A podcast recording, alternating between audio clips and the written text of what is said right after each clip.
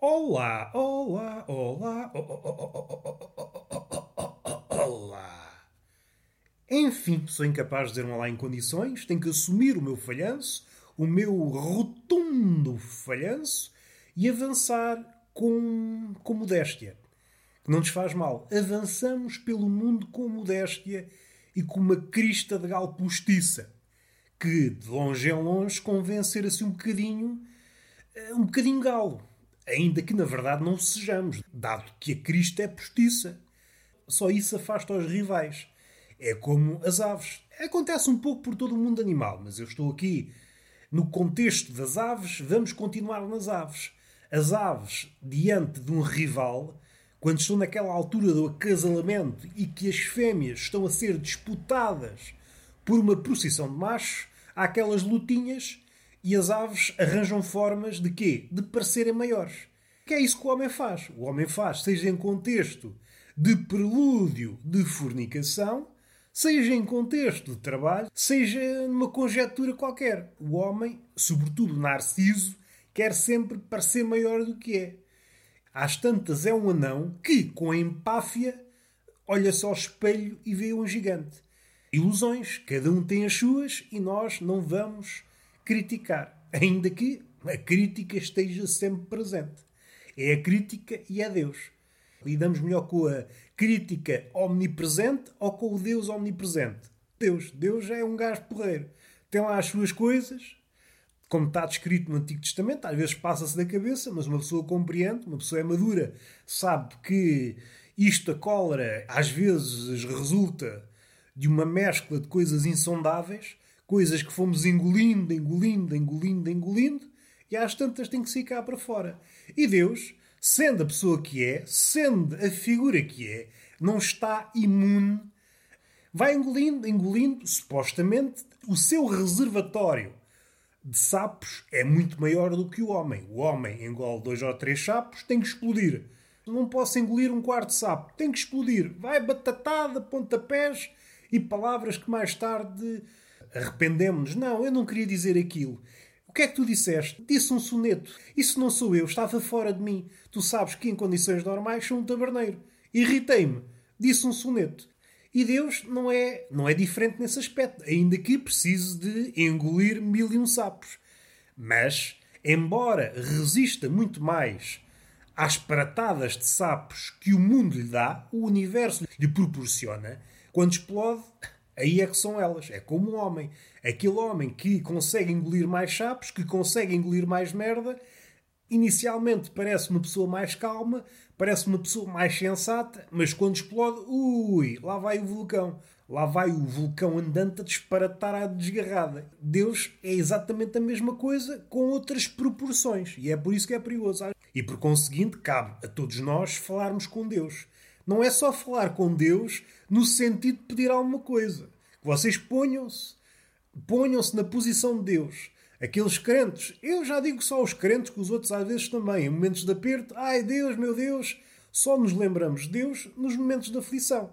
Mas os crentes vão mesmo ao confessionário para falar com o padre, o intermediário, e Deus começa a pensar: epá, até estes gajos é sempre a mesma coisa. Quando estão na miséria é que vêm falar comigo. Não trazem aqui uma boa notícia. Não trazem um farnel para uma pessoa comer. Não trazem nada. Uma adivinha, uma andota, nada, nada. É sempre miséria, miséria, miséria, miséria. É pá, chega a um ponto que até um ser omnipotente fica farto. Se é para isto, é pá, façam de conta que eu morri. E foi isso que motivou este recente, recente que é como quem diz, desde Nietzsche até agora, este desaparecimento de Deus, que nós entendemos como a sua morte, mas a verdade é que ele está desaparecido. Fartou-se. Era súplica atrás de súplica e não há uma vez que apareça um gajo, por exemplo, no confessionário. Vai ao confessionário, senhor padre, queria falar com Deus. O que é que você quer? Queria convidar o senhor para ir a um banquete. Era isto que eu queria. Comida farta, música, folia, tudo do bom e do melhor. É pá, isso sim, isso sim estes pequenos gestos. Está bem que Deus é omnipotente e pode fazer tudo. Pode estalar os dedos e ter o banquete. Mas é o gesto. O gesto conta. E do outro lado, chega a um ponto, é as súplicas. É os chapos que vai engolindo. De repente passa-se da boneca. catástrofe, catástrofe nos homens. Não é que Deus não nos ama. Deus é amor. Só que o amor também tem dessas coisas. O amor às vezes passa-se da boneca. Passa-se da boneca e faz coisas que não se orgulha. Mas depois já está feito. Já está feito. Compreendam um lado de Deus. Deus é. Deus é amor. Deus é amor. Vamos respirar fundo. Há coisa de horas saí de casa e pisei uma caracoleta. Ora, isto isoladamente não mereceria nenhuma linha de raciocínio, nem sequer uma linha daquelas provenientes das retrosarias. Aquelas linhas com as quais nós fazemos farpelas. Não. Mas eu sou uma pessoa mudada e dei-me conta que mudei alguma coisa. Mudei sensivelmente. Não foi uma metamorfose propriamente dita, mas foi uma mudança. Foi uma mudança que eu, antigamente, era uma coisa que me passava despercebida pisava a caracoleta. Era como se não tivesse acontecido nada. Não foi o que aconteceu desta vez. Pisei a caracoleta e senti-me mal. Então não vi a caracoleta. É, pá, senti-me mal. E o que eu quero dizer é: será que eu não sou um nadinha budista por me preocupar com um ser tão minúsculo? É uma pergunta que eu lanço para o ar.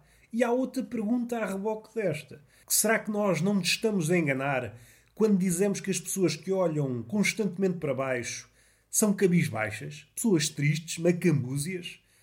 Poder-se-á dar o caso de algumas delas serem budistas que estão a olhar para baixo para tentar evitar a morte por pisadelas? Será que estamos condenados a esse equívoco?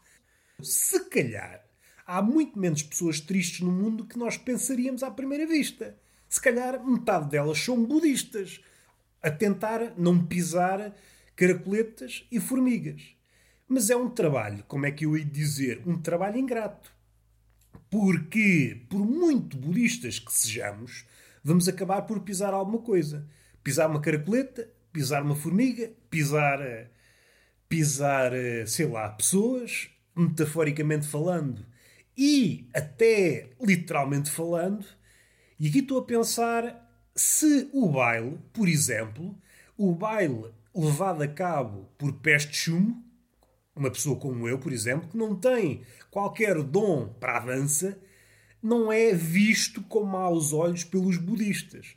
O facto de alguém me puxar para dançar e eu pisar os pés a essa pessoa, se eu não estou um bocadinho a condenar o meu karma, se quiserem. Se eu estou a fugir um bocadinho à iluminação. Que nós não devíamos magoar o outro, não devíamos pisar o outro, quer, quer na vida, quer na dança. Coisas que eu lanço. E se calhar é por isso que o budista está naquela pose de lotos. É para não pisar ninguém. Se calhar esqueceu-se é que, ao baixar o cu, debaixo desse cu estava um formigueiro. Matou 10 formigas. A meditação tem um preço. Eu não sei se é próprio dos budistas. Eu acho que é mais dos hinduístas. Aquela ideia de poder levitar. Uma ideia fantasiosa. Mas se calhar tem que ver com isto. A nossa relação carinhosa com os animais. A única forma que eu estou a ver para não pisar caracoletas e formigas é aprender a levitar. É isto que eu vou fazer. Está decidido. Vou à internet ver como é que se levita. Tutoriais de levitação. E eu daqui, daqui a um mês, daqui a três meses, que eu sou uma pessoa dotada para as artes circenses, já devo começar a levitar. Não vou dizer que já Ando aí por alturas macacas, de metros, mas já devo estar com os pés a 20 centímetros do chão, que é o suficiente para não pisar caracoletas e formigas. Não há assim formigas robustas que meçam mais de 20 centímetros de altura. Uma formiga assim conseguia derrubar um prédio, que as formigas são muito rijas. Às vezes há aquelas formigas, às vezes, que é como quem diz, frequentemente, era mais isto que eu queria dizer, Aquelas formigas que carregam quase uma folha às costas, que parecem um mini tubarão com aquela barbatana dorsal, e lá vão elas, umas atrás das outras, tão talhadas para, para carregar peso. Faz-me lembrar. Ainda que, mal comparado, mas comparando na mesma, aquelas pessoas, aqueles homens enfesados, que uma pessoa olha para eles, é pá, isto não tem força nenhuma. E de repente vemos o homem pagar numa saca de cimento de 50 quilos, que nem há, que agora as sacas são todas mais pequenas, 30 ou 20 ou 25 quilos, levanta aquilo como se fosse um saco de penas. E nós ficamos, epá, até o Messi 1,80m e muitos. e custa levantar um garrafão de água, onde é que ele foi buscar a força? Nós viemos dos símios, aquele homem veio das formigas. Só assim se explica a força. Engana muito. Há aqueles gajos compactos. Havia uma história de um segurança em Lisboa, um segurança de uma discoteca, que era conhecido, conhecido, às vezes conhecido tardiamente. Tinha assim um aspecto enfesadinho, um bocadinho barrigudo e com um bigode, mas o homem era cinturão negro de qualquer coisa, de uma arte marcial qualquer. De vez em quando, essa fisionomia que, a um olhar menos atento, pode parecer é um patego. Vamos lá gozar com o gajo e, se for preciso, até lhe damos um murro. A coisa corre mal. Aconteceu muitas vezes que pessoas, normalmente animais bêbados, que estão ali naquele. com apetites de causar confusão, o homem vai para o engate, não consegue o engate, o que é que faz? Cria confusão. Só estas duas vias. É por isso que às vezes me espanta. Ah, o homem é superior à mulher. Dificilmente, porque vê-se aqui o padrão. Só tem estes dois caminhos. Engate. Não acontece engate. Rixa. Isto não pode ser uma criatura muito inteligente. Comparado com a mulher, a mulher está noutro patamar. Em relação a este homem, é pá, deu muitas sovas a marmãs curiosos, cheios de empáfia. Ah, vamos gozar com o gajo barrigudo e com bigode pequenino, franzino. Era pontapés no ar e socos toda a maneira efetivo. E é das coisas que eu tenho mais pena. Eu conheço essa história, é real, mas nunca assisti a nada disso. Vou para a cova sem ter visto uma coisa destas. Enfim, não podemos ter tudo, não podemos ser felizes e a minha felicidade eh, não é totalmente inverosímil. Bastava, bastava ter um banquinho perto do senhor, se calhar agora já está reformado, mas na altura ter um banquinho perto do senhor e ver assistir. Queres intervir? Não, eu fico aqui, fico aqui a ver o espetáculo, até trouxe as pipocas. Vá à porrada, vá à porrada. É muito engraçado e é coisas que se perdem, coisas que se perdem. E está feito o podcast. Beijinho na boca e palmada pedagógica. Onde? Numa das nádegas. Até à próxima.